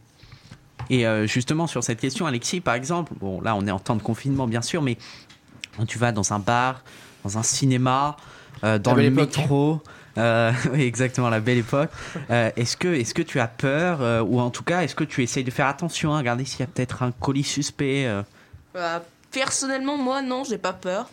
Mais après, on a un peu ce climat de l'attentat depuis euh, euh, 2015 avec les attentats de Charlie Hebdo. Donc non, personnellement, non. Mais après, pour la France, pour, euh, pour le risque islamiste, là, oui, j'ai peur. Mais personnellement, non. Alors, euh, on va parler maintenant de la liberté d'expression. Déjà, je trouvais c'était très important de définir ce terme et à partir de quand la liberté d'expression atteint ses limites. Gaspard? Alors, pour moi, là, c'est personnel, parce que je, vous savez, je suis dans, je suis dans Genius, dans l'expression lycéenne. Pour moi, la liberté d'expression n'a pas de limite du moment, et attention, c'est un peu subtil, du moment qu'on va pas euh, blesser l'intégrité physique, psychologique de la personne. Du coup, la liberté d'expression a une limite quand même. Ouais, elle a une limite. Non, mais oui, d'accord, mais elle a, elle a une limite dans le respect. C'est pas normal aujourd'hui en France qu'il y ait des gens qui imposent leur opinion. On est quand même le pays de la démocratie. Oui, bien sûr, on est tous et, et des droits de l'homme d'ailleurs. Et des droits de l'homme. Merci, Hein, on est tous, euh, on est tous indignés face à peut-être une autre définition de la liberté d'expression, euh, Alexandre. Moi, je pense que la liberté d'expression a une limite. Donc, dans la mesure où on peut s'exprimer de la manière dont on veut, on peut exprimer tout ce dont on a envie, euh, du moment qu'on effectivement qu'on ne blesse personne et surtout qu'on n'attaque personne directement. C'est-à-dire qu'on peut faire des propos sans forcément dénigrer et faire quelque chose qui a juste le but de faire polémique et qui permet de faire euh, envenimer une situation. Alors, si, euh, ouais, si on peut attaquer directement les personnes du moment que c'est pas récurrent, que ça, que ça a un objectif, c'est juste pour, euh, Oui, c'est mais juste pour bien sûr ça a justifier, aucun. ouais. Oui, bien sûr. Si c'est pas justifié, que ça fait polémique, le, ça le fait but problème. de critiquer. euh, Je vais me faire un peu l'arbitre de ces débats sur ce que dit la loi. Euh, bien sûr, le racisme, l'antisémitisme, le négationnisme ne sont pas permis et heureusement hein, d'ailleurs euh, tout- tout- toutes ces formes euh, de racisme hein, sont, interdites dans notre société. Par contre il est évident et c'est ce que dit aujourd'hui la loi que nous avons le droit de critiquer des religions et, et du moment qu'on ne critique pas des personnes par leur appartenance à ce culte Gaspard. Voilà, c'est ça. C'est d'abord respecter la, liberté de culte. C'est aussi pour moi, on peut euh, se moquer de personnes du moment, bien sûr, que ça reste euh, assez pas assez euh, on va dire. Mais si vous voulez, faut faut que ça se passe une fois et on n'en parle plus, parce que sinon, clairement, clairement, on entre dans la définition de harcèlement. Et après, je pense que les médias aussi ont une part euh, de ont un rôle à jouer dedans enfin ont une part de responsabilité qu'ils ne veulent pas. Si vous voulez euh, demain euh, un magazine va publier une enquête sur sur un tel qui a qui a détourné tant d'argent et ben lui il va s'acharner une fois dessus. Très bien c'est son droit. Et après ce qui se passe très généralement c'est qu'on va avoir les, les plus fidèles lecteurs les extrémistes qui vont s'acharner sur cette personne. Ça malheureusement on, on a tendance à trop rejeter la faute sur les médias alors qu'en fait eux ils n'ont fait qu'informer voire blasphémer. Et encore Bon, ça, c'est encore un autre sujet sur la place Voilà. des médias, mais je, je suis sûr qu'on aura l'occasion d'y revenir dans Expression lycéenne, puisqu'on aborde plein de sujets euh, ici. Euh, je voudrais parler d'une forme de bien-pensance qui a été dénoncée euh, après l'attaque de Samuel Paty. Jean-Michel Blanquer a parlé d'islamo-gauchisme. Il a dénoncé notamment certaines pratiques de l'UNEF. Est-ce que vous êtes d'accord avec ces propos? Et plus largement, est-ce que ces dernières années, toutes les opinions politiques recevables ah, ont été euh, écoutées? Ah, pff, si vous voulez, la, définition d'une démocratie aussi, enfin, un, des points d'une démocratie, c'est que tous les partis politiques doivent être écoutés. La majorité des partis politiques sont écoutés glo- globalement, que, que ça aille de la France insoumise au, au, au Rassemblement national, en passant par la République en marche. Tous ces partis-là, en l'occurrence, sont écoutés. Après, les plus Mais petits après, quand, quand Jean-Michel Blanquer parle d'islamo-gauchisme, finalement, qu'est-ce que, qu'est-ce que ça veut dire? Ah, déjà, je trouve ce terme euh, un peu bête.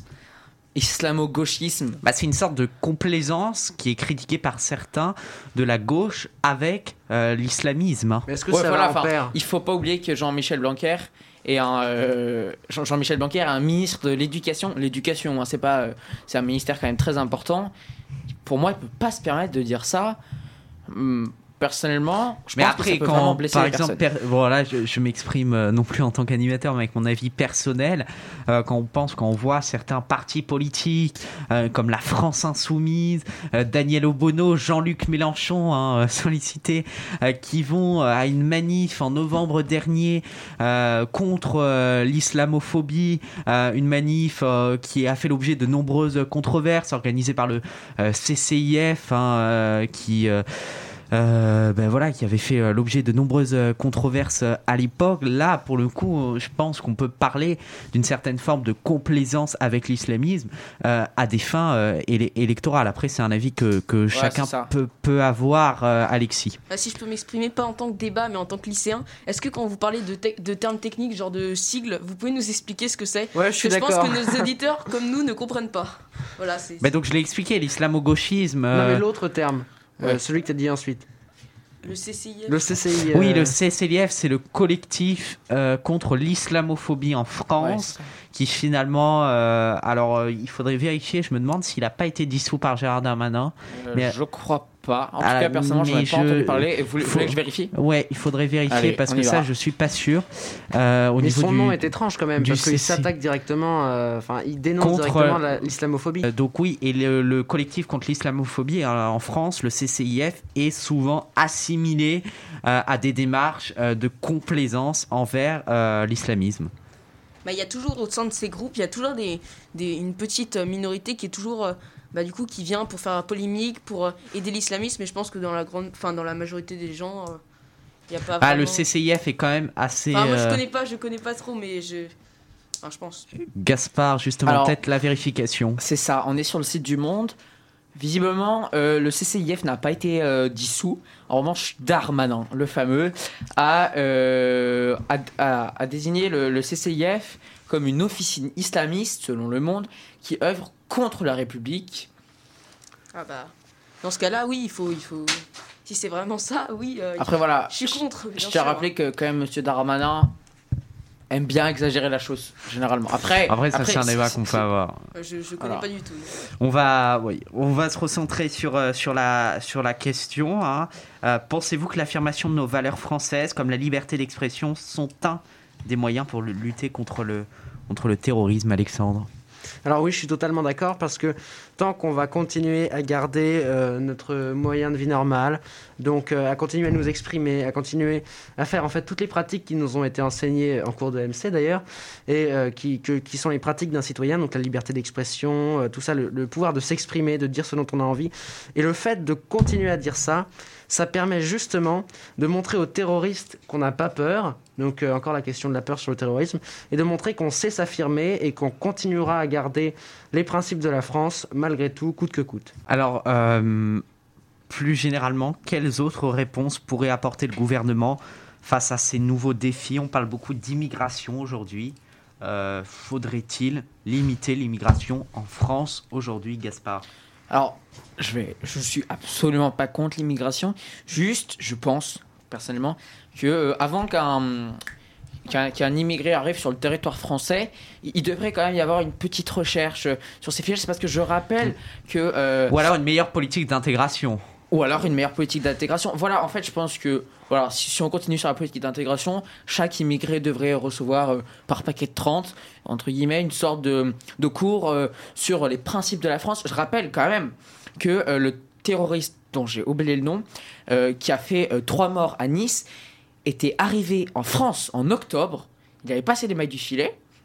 Il, a voulu clairement il, est, venu en France pour tuer des gens à Nice. Et ça, ça c'est, un manque de, sérieux, enfin c'est un manque de progrès de la part de nos services d'immigration. Alexis En fait, il faudrait faciliter nos démarches d'accueil légal qui peuvent être euh, très longues et compliquées, parce qu'en fait, euh, du coup, les migrants, euh, ils vont illégalement et du coup, on peut pas vraiment filtrer. Donc, si en fait, on, on rendrait l'immigration accessible à quasiment tout le monde par des moyens légaux, on pourrait contrôler éventuellement des personnes radicalisées et également obliger certains cours de français ou pour la République et aider leur intégration, parce que bien sûr, 99% des migrants sont bien intentionnés et complètement pas du tout euh, terroristes. Donc, en fait, il faudrait euh, favoriser l'immigration légale pour pouvoir mieux contrôler euh, les personnes qui pourraient être euh, radicalisées. D'ailleurs, je tiens à souligner, Emmanuel Macron a fait aujourd'hui, euh, euh, hier ou mercredi, euh, une visite près de la frontière espagnole. Il a annoncé qu'il allait durcir les frontières. On peut bien sûr prendre ça aussi avec le, le- le contexte Covid, mais euh, c'est c'est proposé par le contexte Covid, mais euh, du coup aussi pour, euh, pour contrôler cette immigration. Alors juste, euh, moi j'aimerais suivre ce qu'a dit Alexis, c'est que je pense que le problème ne vient pas tant de l'immigration que des, des défauts de sécurité avec euh, les emprisonnés. Par exemple, comme l'a dit Alexis, beaucoup d'émigrants sont simplement des pauvres personnes qui fuient leur pays en guerre ou leur pays qui est dans un contexte très grave et qui essayent de trouver un peu de réconfort dans les pays européens plus aisés. Après, la France ne peut pas accueillir tout le monde. hein. Non, la France Non, ne veut c'est pas ça. accueillir tout le monde, certes, mais je pense qu'il y a un réel problème avec euh, la gestion des prisonniers. On sait qu'on a beaucoup d'islamistes. J'entendais l'autre jour à la radio, euh, il y a quelques, plusieurs, 2000 je crois, et quelques euh, islamistes euh, qu'on connaît dangereux qui euh, vont sortir de prison ou qui vont avoir une libération anticipée. C'est comme euh, ce terroriste de Vienne, il y a quelques jours, qui avait réussi à tromper le système autrichien afin de sortir de prison. Et donc, ces, personnes-là sont tout de même très malines. Elles arrivent à passer entre les mailles du filet. Et je pense qu'il faudrait un petit peu renforcer la jugulaire de ce, de ce système carcéral. Il y a beaucoup d'islamistes qui sont juste français. Et or, aujourd'hui, le problème, c'est quand on a un islamiste, on a un terroriste français, euh, le, on, on ne peut pas créer des, un statut d'apatride, si vous voulez. C'est-à-dire, Oui. on ne peut pas créer quelqu'un qui n'a plus de nation. On ne peut pas l'expulser du, du territoire. Mais faire une surveillance accrue ou mieux les surveiller, c'est-à-dire qu'il faudrait que la police ait un système spécial pour vraiment les avoir à l'œil et faire attention à tout ce qu'ils font, surveiller leurs faits et Je gestes. voulais juste rebondir sur ce qu'a dit euh, Jean-Rémy Girard. Euh, il a dit, hein, alors il a dit que l'école, bien sûr, euh, ne pouvait pas euh, être euh, le, euh, le seul moyen de lutter contre le terrorisme, mais ça pouvait faire partie d'un des moyens. hein. Euh, J'espère qu'on comprend bien la nuance. Est-ce que aujourd'hui l'école peut devenir un des moyens pour combattre l'o- l'obscurantisme, mais pour cela, ne faudrait-il pas réaffirmer l'école comme un des piliers de notre République, Gaspard? Ah, déjà, pour moi, l'école pourrait le faire. Déjà, il faudrait qu'ils aient le soutien de. Enfin, un soutien plus majoritaire de l'é- de l'éducation nationale. Comme a dit Jean-Rémy Gérard tout à l'heure, il, y a- il y a 15 minutes, les profs ne sont pas assez soutenus. Concrètement, ils n'ont pas une, un, un soutien que ce soit psychologique, hein, mais aussi, un soutien comment réagir face à un élève euh, qui est récalcitrant euh, face euh, à plein de choses. Pour, pour moi, l'éducation nationale n'est pas assez soutenue. L'école est la maison euh, de l'anti-obscurantisme, la maison des lumières. Pour moi, il n'y a pas assez de soutien des profs et l'école se doit d'être la maison de l'anti-obscurantisme. Attends, Euh, et notre partie 2, et là on n'a plus de temps malheureusement, notre partie 2 s'achève ainsi. Merci pour ce nouveau débat, une nouvelle fois très intéressant, on a un peu débordé d'ailleurs. Nous terminons cette émission par une euh, touche euh, culturelle avant la touche sportive. Euh, une touche culturelle qui est apportée par Alexandre. Euh, on commence avec cette triste nouvelle qui endeuille le monde du cinéma. La mort de celui qui restera à jamais l'agent 007. Je veux parler bien sûr de Sean Connery. Alors aujourd'hui, je vais vous parler cinéma, littérature aussi bien internationale que locale. Tout d'abord, impossible de ne pas parler de la mort de Sean Connery, acteur légendaire du célèbre personnage de film d'action James Bond. Effectivement, l'acteur écossais s'est éteint à son domicile, donc euh, aux Bahamas, dans la nuit de vendredi à samedi dernier. Cet acteur, né en Écosse en 1930 dans une famille modeste, a su par ses talents et son ingéniosité se hisser parmi les plus grands. Il est effectivement anobli par la reine d'Angleterre en l'an 2000. On retient de lui une grande carrière cinématographique avec six James Bond, rôle duquel il a essayé de se détacher à plusieurs reprises. Fervent écossais, il défendait l'indépendance de l'Écosse, son pays natal, jusqu'à sa mort. Contrairement à ce que l'on pourrait croire, Sean Connery n'a obtenu qu'un seul Oscar et ce n'est pas pour un James Bond.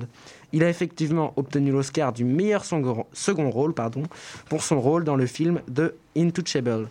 Rappelons aussi qu'il avait obtenu deux BAFTA et deux Golden Globes. Alors maintenant, Alexandre, c'est l'heure d'évoquer ton coup de cœur littéraire.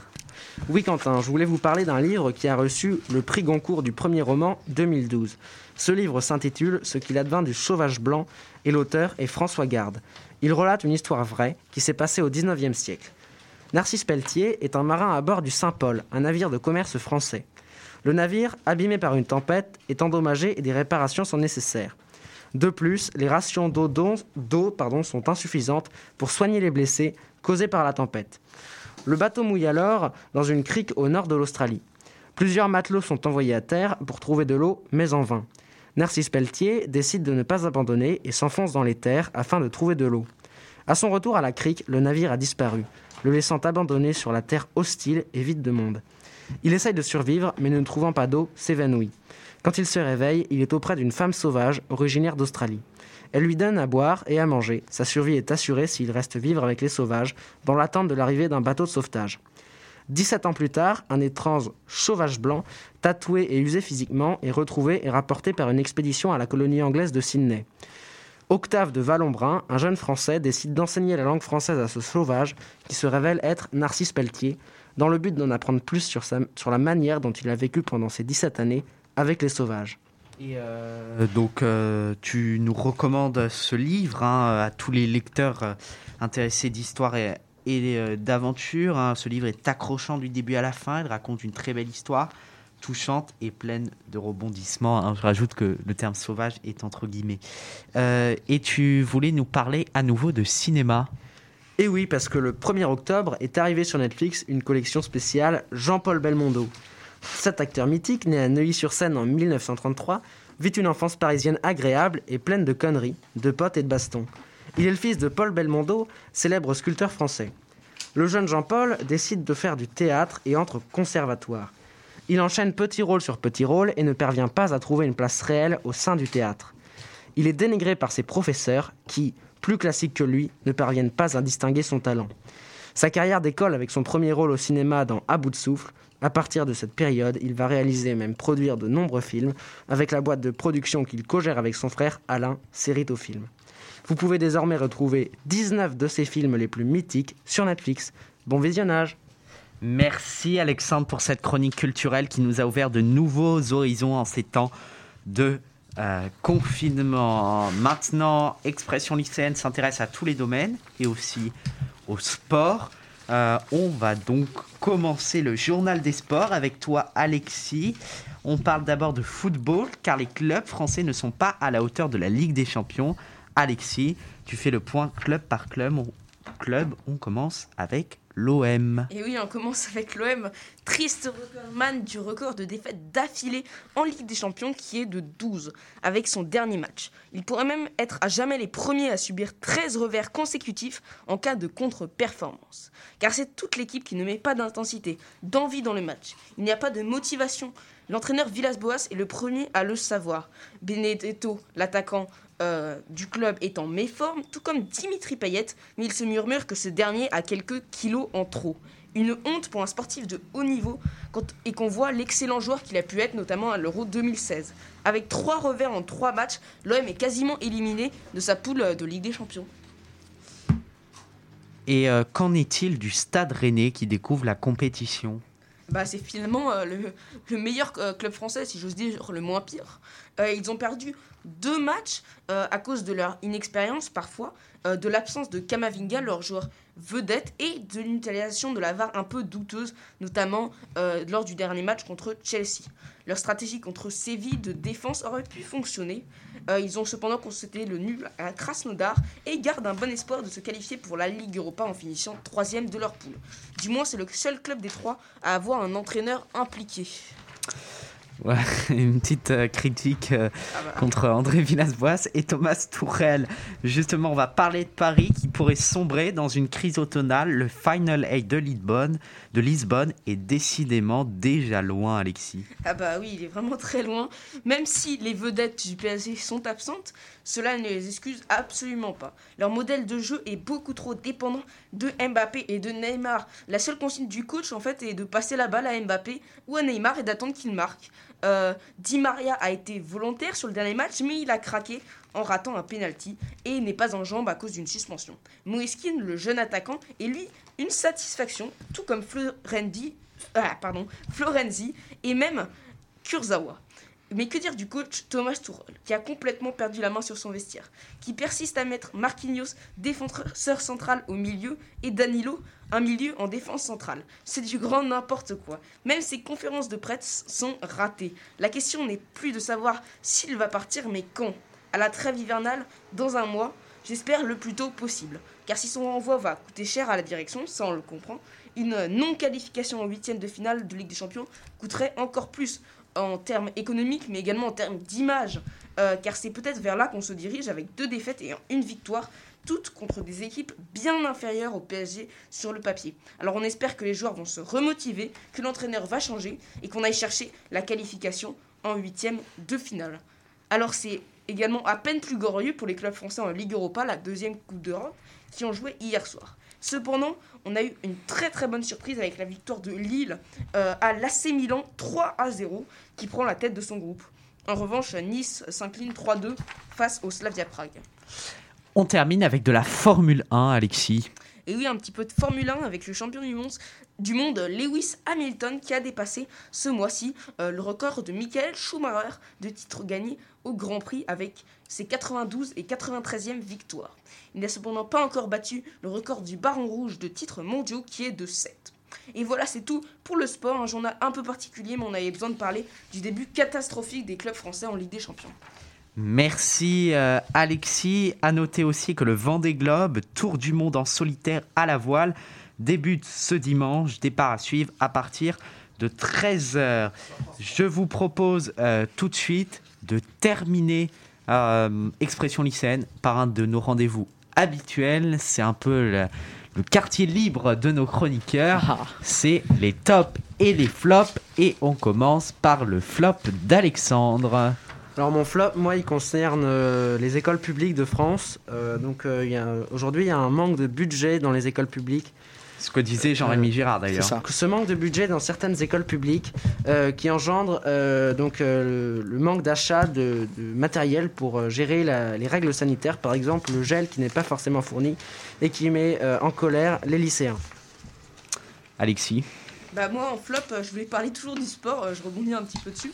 Euh, donc c'est toujours l'Olympique de Marseille hein, euh, qui est donc on l'a vu euh, a égalé le triste record de défaites d'affilée en Ligue des Champions face à Porto 3 à 0 et avec la manière. Et il pourrait encore continuer car son premier match est également contre Porto. Toujours puis Manchester City deux équipes pas très abordables pour l'OM même s'ils avaient leur meilleur niveau. Donc encore des défaites en vue donc si l'OM ne se ressaisit pas. Gaspard.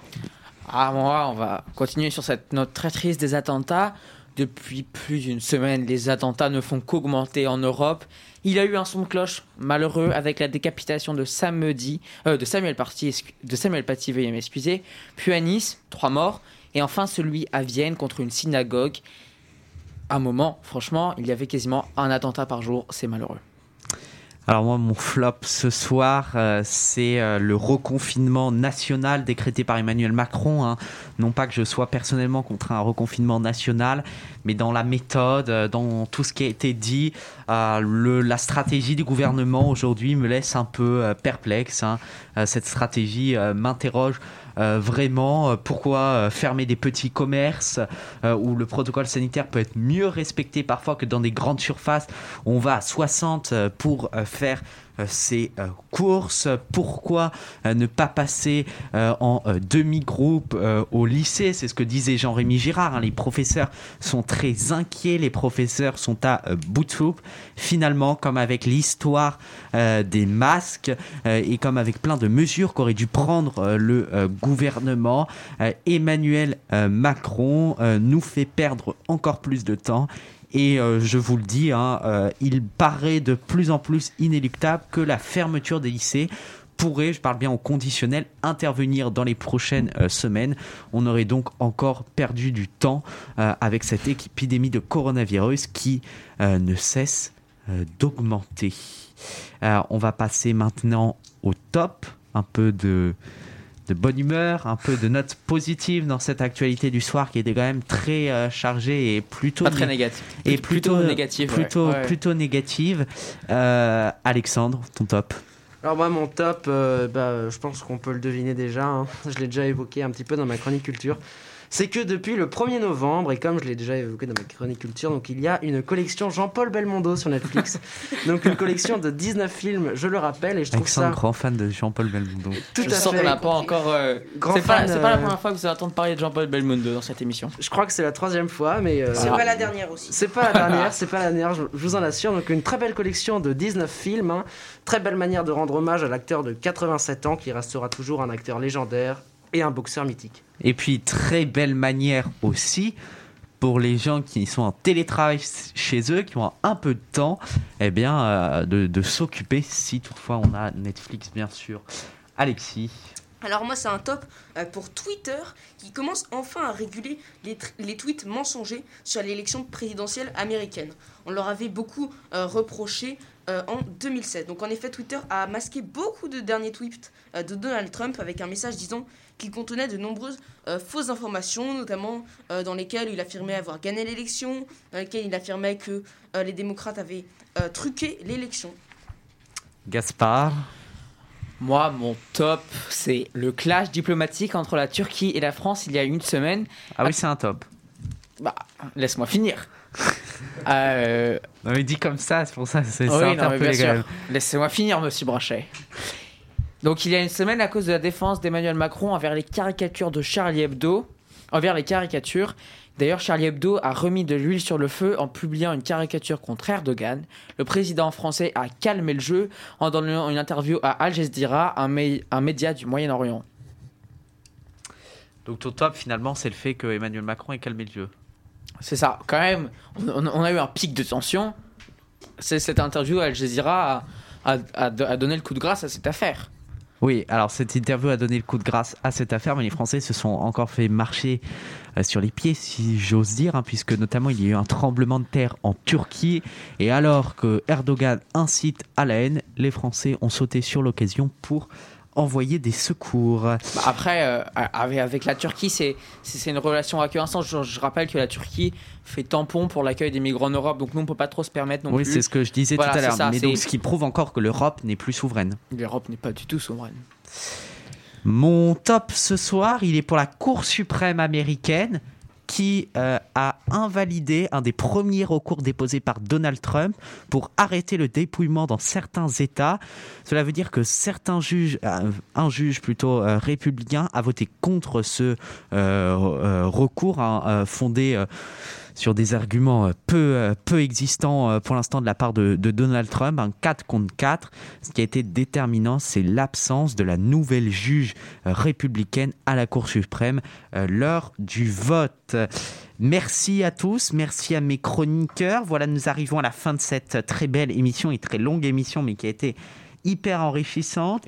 Euh, comme chaque premier vendredi du mois, je remercie vivement Arthur Boulot, responsable technique de Webset Radio, Guillaume Baron-Tisson, président de Webset Radio, et bien sûr les chroniqueurs d'expression lycéenne, Alexandre Baer, Gaspard Fraboulet, Alexis Lafay, Alexandre Rebel, euh, qui, euh, on, pense bien sûr à lui, hein, qui a priori euh, n'est pas très bien et qui pourrait avoir, le Covid et qui pour, et la Covid, pardon, et c'est pour ça qu'il n'a pas pu faire sa chronique littéraire habituelle. Euh, donc je remercie euh, mes chroniqueurs euh, qui me suivent dans cette très belle aventure. J'adresse aussi une dédicace à Jean-Rémy Girard qui a participé à notre émission, une participation vraiment très intéressante, une interview qu'on qu'on retiendra puisque c'est une de nos grandes premières interviews qu'on réalise. Je remercie également Samuel Winogradov, comme, ça, comme chaque premier vendredi du mois, pour l'aide apportée au jingle et des conseils précieux donnés. Une mention également au lycée Albert Demain avec son directeur, Monsieur Auchard, Madame Saez, Madame Verdonnet et Madame Ruel, sans qui cette émission n'aurait pas vu le jour. Gaspard Fraboulet était ce soir à la régie. Voilà, expression lycéenne hashtag 2, c'est fini. Cette émission était dédiée à la mémoire de Samuel Paty parce que nous, lycéens, avons été touchés par ce drame et souhaitions ce soir défendre les libertés fondamentales françaises. J'ai été très heureux de pouvoir réaliser cette émission malgré des contraintes sanitaires qui s'appliquent à nous en studio. N'hésitez pas à nous suivre sur Instagram avec le compte expression lycéenne et le Twitter e lycéenne. Dites-nous aussi ce que vous avez pensé de cette deuxième émission. On se retrouve le vendredi 4 décembre, je l'espère en studio et peut-être en direct Ah, pour euh, la troisième euh, émission. Même horaire, même jour, avec de nouveaux invités et de nouvelles découvertes, tout en ayant l'objectif de vous informer. D'ici là, restez prudents, portez-vous bien, respectez le confinement. Bonne soirée à tous, salut. C'était Quentin Brachy dans Expression lycéenne sur Webset Radio, chers auditeurs, chères auditrices. Je vous propose de terminer cette émission par une musique, Conquest of Paradise.